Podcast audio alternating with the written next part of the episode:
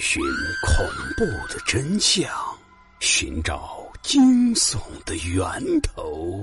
欢迎收听老刘讲故事，让你我一起彻夜难眠。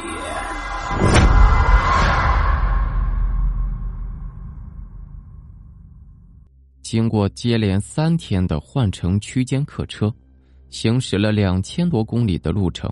途军终于来到了西南边的某个小镇上。涂军的老家是在北方的一座县城。几天之前的晚上，他刚刚在自己老家失手杀了人。他是逃窜到这座小镇来的。涂军前些年跑业务的时候，出差来过这座小镇。虽然在这里没有什么特别熟的朋友，但是对这里的环境还算是比较熟悉的，比如。比较廉价和隐蔽的出租房区域的分布，因此，涂军是轻车熟路的找到了一处老旧的廉价出租房，不需要身份证登记的那种。说白了，这就是贫民窟。躺在破旧的木板床上面，涂军的脑海中不断闪现着案发时的情形。那天晚上，涂军像往常一样走在回家的路上。当他穿过一条小巷的时候，看见一个青年男子站在墙边小解。青年男子察觉到途军走了过来，便侧过脑袋来看了一眼，骂了一句：“哼，看什么看？再看把你那对眼珠子给你抠掉，扔在地上当泡菜。”从青年男子含混不清的语气，明显就能听出他无疑是喝多了。但是即便如此，涂军还是不甘示弱，回骂了几句。骂着骂着，这两个人便扭打在了一起。打架的过程中，涂军伸手用力一推，青年男子倒退了几步，后脑撞到了墙上面。随后，这青年男子瞪大了眼睛，顺着墙壁慢慢的滑倒在了地上。他的双目瞪得圆圆的，一眨没眨。显然是已经死了。就在即将忍不住发出惊叫的时候，土军立刻伸手堵住自己的嘴巴，他连滚带爬的爬到了前面的巷子口，将身体给隐蔽起来，探出头左右观望了一会儿，确认刚才的一切没有被别人看见，周围也没有摄像头之后，他立马便跑掉了。这一晚上。涂军的心里面做着强烈的思想斗争，自己到底该何去何从？是自首还是逃跑？最终，涂军还是选择了跑路。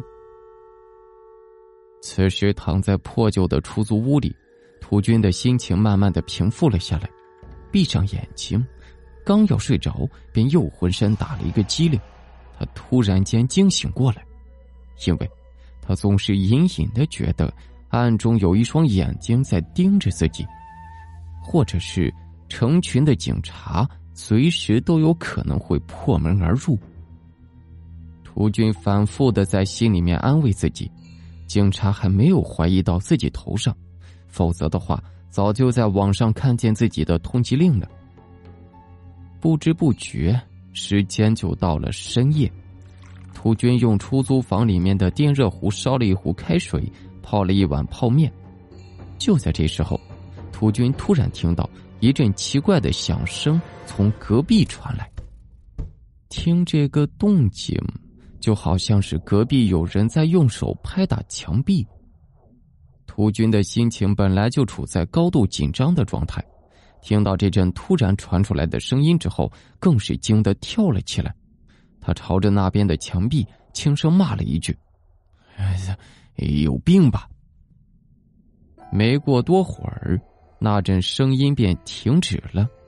他回过神来，心想：“这肯定是隔壁家顽皮的小孩子闲着没事儿，用手拍着墙壁玩。”于是他也就没再多想，继续低头吃起了泡面。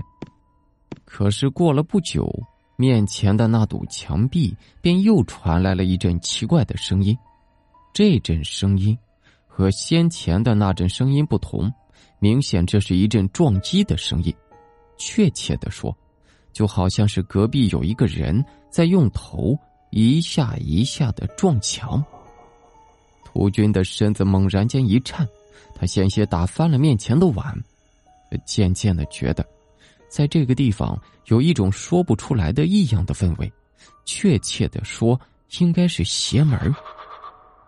他手中握着一把水果刀，轻手轻脚的走到门前，趴在猫眼前面往外面看。门外面那条陈旧的走廊里，亮着昏暗的灯光，空荡荡的一片。一个人影也没有。隔壁撞墙的声音仍在持续着。涂军深吸了一口气，将手里面的水果刀折叠起来，装进口袋，走出房门，来到隔壁家的门前。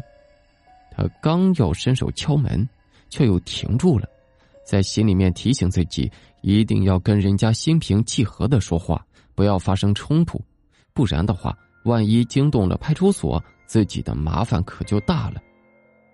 做好充分的心理准备之后，涂军伸手敲响了面前的这扇木门。“你好，呃，里面有人吗？”等待了片刻，屋子里面没有任何的回应。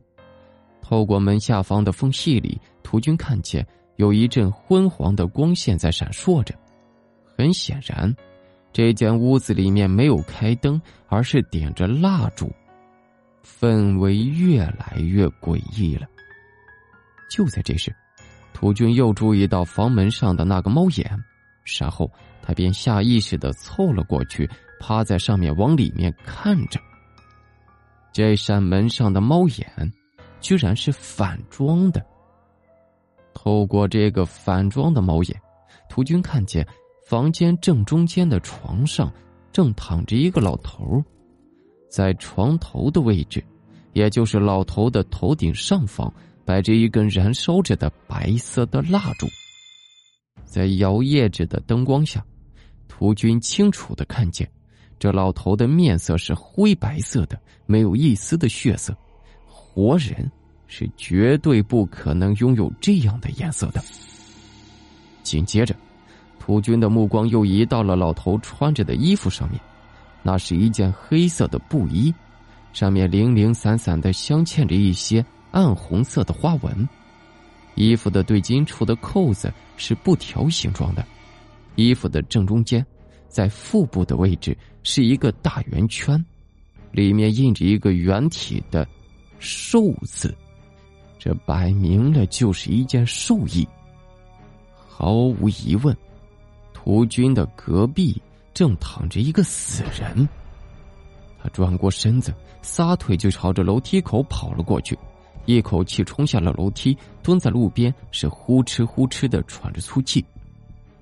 回过神来之后，涂军掏出手机，刚要给房东打电话，要求调换房间，但他随即一想，又收回了手机。毕竟这间房子当时是自己选的，不是房东安排的。而涂军之所以选择这间房子，就是为了方便从猫眼观察楼梯口和走廊里面的情况。其次，涂军又想到，自己可是亲手杀过人的人，还用得着惧怕一具老头的尸体吗？现在对于他来说，最可怕的那就是警察。于是，涂军又回到了自己的屋子里，重新把门关好。关上门之后。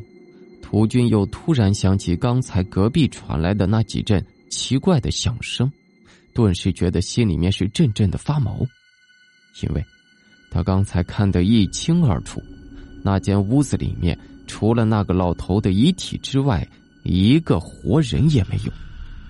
那么刚才那阵响声到底是谁搞出来的？